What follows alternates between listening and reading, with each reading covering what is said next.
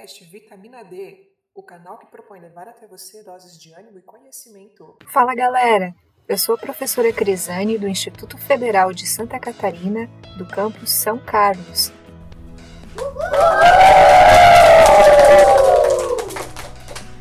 Sou professora de produção vegetal.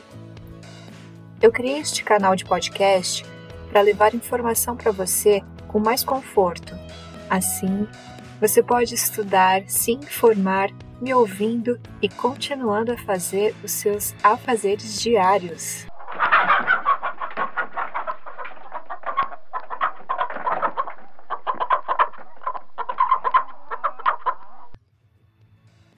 Para hoje, eu resolvi falar um pouquinho sobre os nutrientes nas plantas.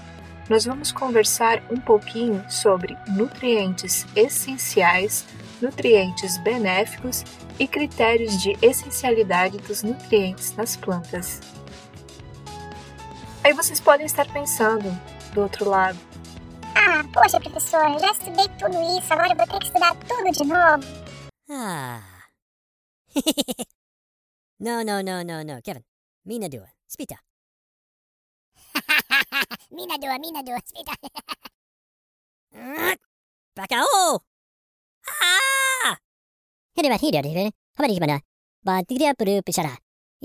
Jaban. Banana.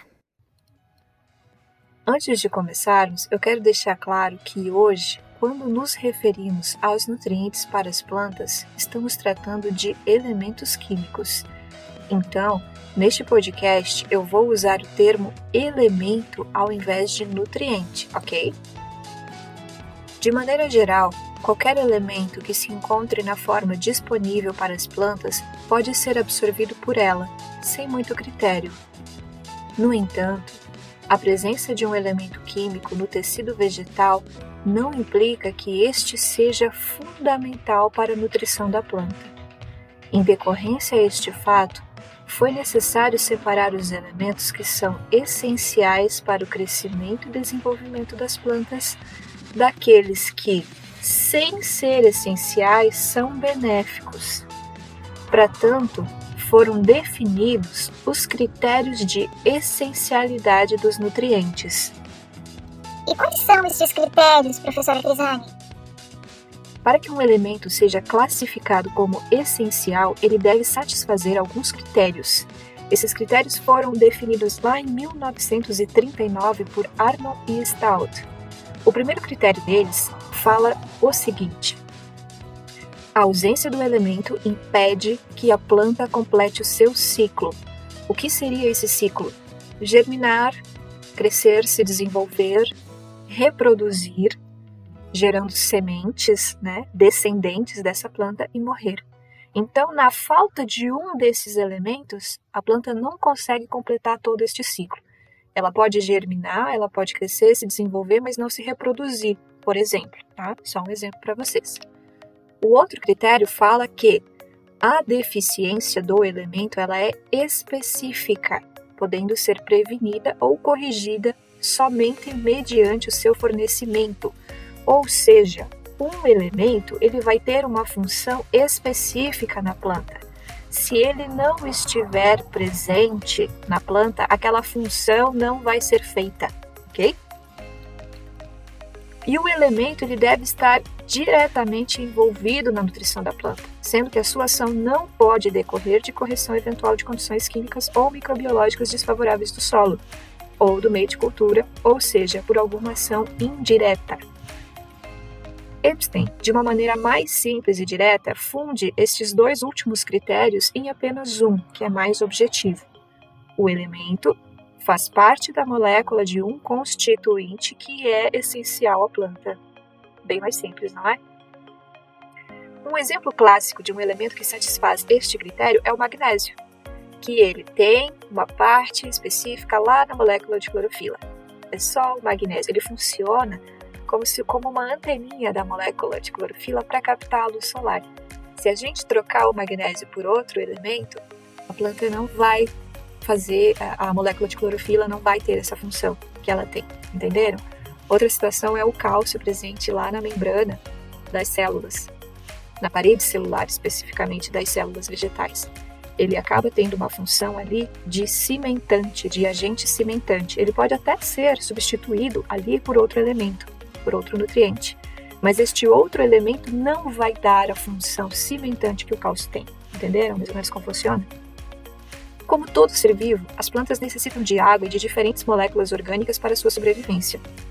Portanto, os elementos que compõem a água e qualquer outra molécula orgânica, obviamente, têm a sua essencialidade totalmente comprovada. Quem são esses elementos? Carbono, oxigênio e hidrogênio.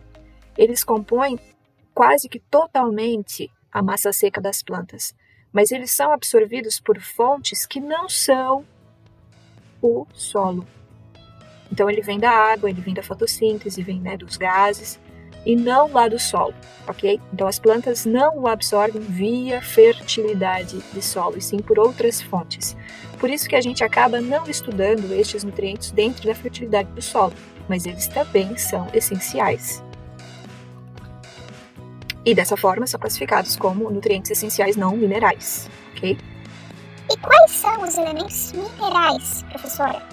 Os elementos minerais essenciais são nitrogênio, fósforo, potássio, cálcio, magnésio, enxofre, boro, cloro, ferro, magan é, manganês, perdão, zinco, cobre, molibdênio e níquel.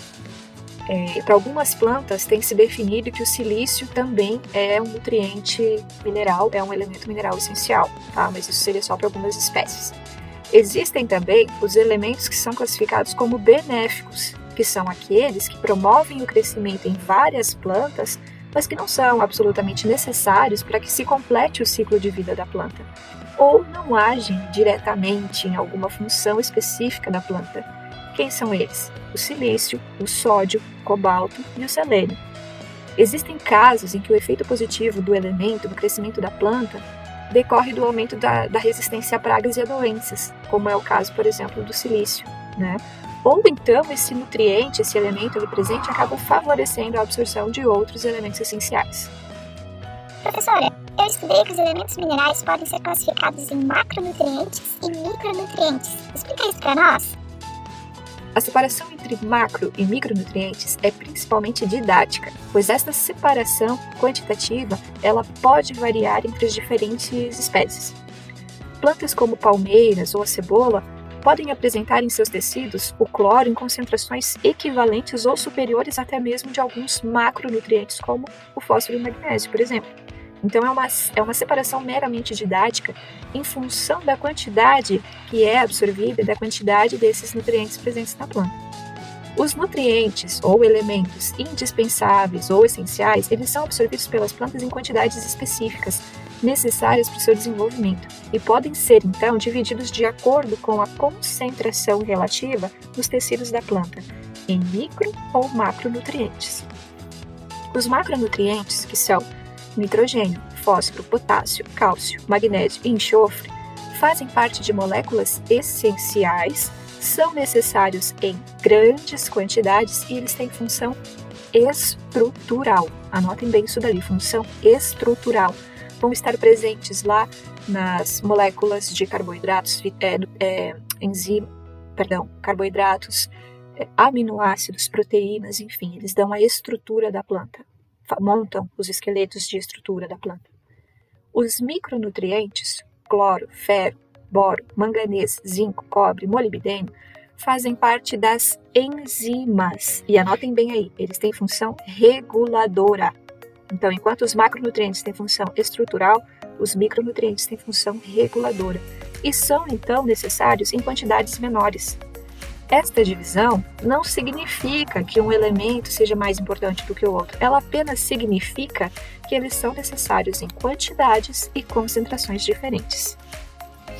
Quase todos os elementos, pessoal, são captados como íons, ou seja, eles possuem cargas. Essas cargas podem ser positivas ou negativas.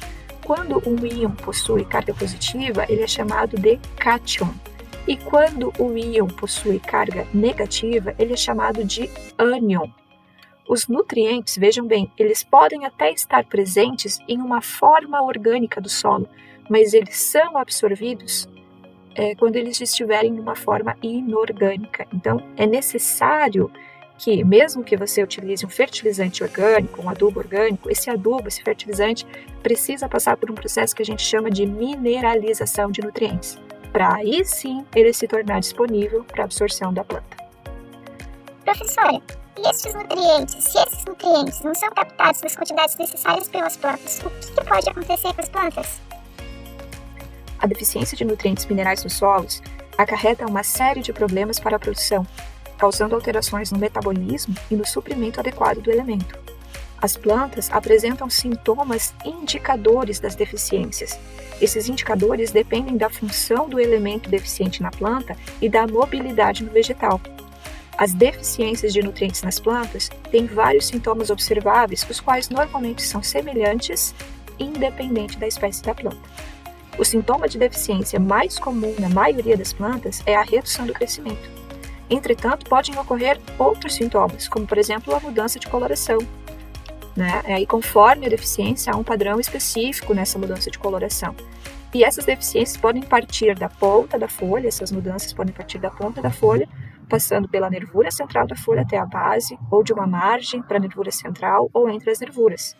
Os sintomas de deficiência mineral podem aparecer nas folhas novas ou nas folhas mais velhas, e isso indica o que? A mobilidade do nutriente na planta e a habilidade da planta em translocar estoques existentes deste nutriente.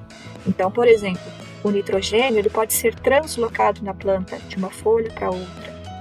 E geralmente ele se manifesta onde que se manifesta o sintoma de deficiência de, de nitrogênio? Nas folhas mais velhas, porque ele se transloca com facilidade pela planta. Os íons, pessoal, variam em sua mobilidade tanto no solo como na planta. Nitrogênio, fósforo, potássio, magnésio e cloro apresentam uma maior mobilidade, tanto no solo quanto na planta. Enxofre, cobre, ferro, manganês, zinco e molibdênio são íons que apresentam mobilidade, mas ela é pouca, ela é menor em comparação aos anteriores, e cálcio e boro são considerados imóveis. Então, cálcio e boro, quando eles estiverem em deficiência na planta, essa deficiência vai se manifestar nas folhas mais jovens, nas partes mais jovens, porque eles não se translocam. Uma vez absorvido e retido numa folha, é ali que ele fica, dali ele não sai. Muitos tipos de alterações nas plantas, devido a causas ambientais ou por manejo inadequado, podem também causar uma aparência semelhante à dos sintomas de deficiência nutricionais observáveis. Então, cabe a você, como técnico, fazer a análise adequada para saber, para entender da onde que veio essa deficiência, da onde que veio essa alteração. Se ela é em função de deficiência nutricional ou devido a alguma outra situação ambiental, como por exemplo uma situação de seca. Ok? Pessoal, por hoje era isso. Aguardem que nos próximos podcasts eu vou falar mais sobre a função e absorção na planta de alguns dos elementos que comentei hoje. Que legal, hein? Então, se você quer saber qual que é a função do nitrogênio, do cálcio, como que são absorvidos, enfim, aguarde nos próximos podcasts que eu vou estar falando sobre isso. Obrigado pela sua paciência de ouvir até aqui. Ótima semana e até breve. Um abraço, pessoal.